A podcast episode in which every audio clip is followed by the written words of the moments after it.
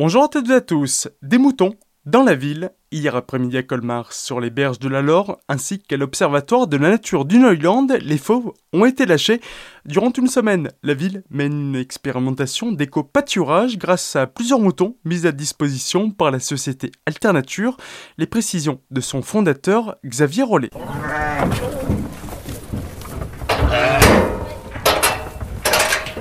L'avantage, c'est que bah, vous réduisez le bilan carbone. Au lieu de tondre avec une tondeuse avec un outil mécanique, vous réduisez le bilan carbone euh, parce qu'ils vont faire le boulot euh, à notre place sans faire de bruit, sans polluer. C'est pas vraiment le même bruit, quoi. C'est un peu différent. On a un avantage biodiversité, c'est que ils vont consommer la végétation à fur et à mesure qu'elle pousse et ça va permettre à certaines plantes d'aller jusqu'au stade euh, ultime de faire des graines et donc euh, de se reproduire. Et comme ça, on va pouvoir euh, valoriser un certain nombre d'espèces végétales. Et donc, si on développe le nombre d'espèces végétales, on va développer le nombre d'espèces animales parce que voilà, il va y avoir plus de pollinisateurs, plus d'animaux qui vont forcément consommer les excrétions et tout ça. Et en même temps, vu qu'on déplace les animaux d'un projet à un autre, et eh ben, ils emmènent les graines d'un projet à un autre. Donc, si ils arrivent d'un pré, bah, forcément il va ramener toute la flore du pré dans lequel ils étaient avant. C'est un argument également économique, ça va dépendre des zones, mais euh, généralement on est soit au même prix pour une zone plane qu'une tonte mécanique, et plus ça se complexifie, plus on est rentable par rapport à du mécanique.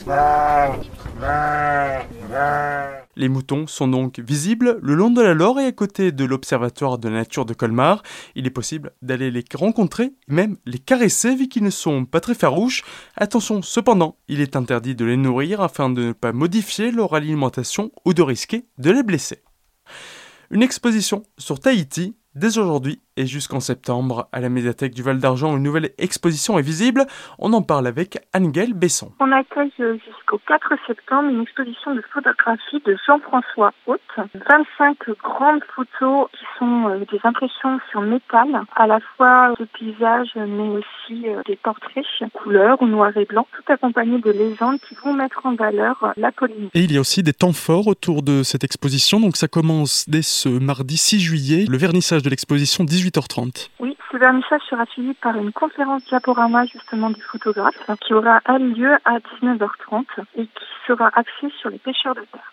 Un autre temps fort autour de cette exposition, le 21 juillet, 14h30. Là, c'est plus pour les enfants? Disons que c'est un moment à partager en famille, effectivement, avec des enfants euh, à partir de 5 ans. Le spectacle dure 40 minutes. Il est proposé par Gaëlle Fratelli de la compagnie Inattendue. Et elle nous entraîne avec sa valise et son ukulélé à la suite d'un petit garçon plein de courage qui vit sur une île de Polynésie. Pour plus d'informations, rendez-vous sur le site internet de la médiathèque où vous pourrez également accéder à une multitude de ressources numériques. La programmation de la Comédie de Colmar pour la saison prochaine a été dévoilée hier matin à la presse. Les directeurs de la structure, Émilie Caplier et Mathieu Cruciani, la dévoileront au public à la rentrée, entourés des artistes qui feront briller cette saison, l'équipe de la Comédie de Colmar vous donne rendez-vous vendredi 10 septembre à 19h.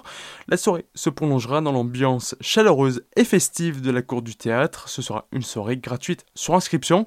Vous y découvrirez une programmation foisonnante et généreuse, concoctée avec un soin tout particulier, où se croiseront des spectacles musicaux, de la danse contemporaine, du cirque, de la marionnette insolite et bien sûr beaucoup de théâtre.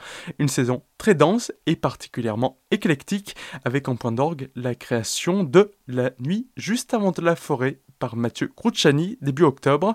Plus d'infos à retrouver sur le site de la Comédie de Colmar. Tout de suite, le retour de la musique sur votre radio. Très belle journée à toutes et à tous à l'écoute d'Azur FM.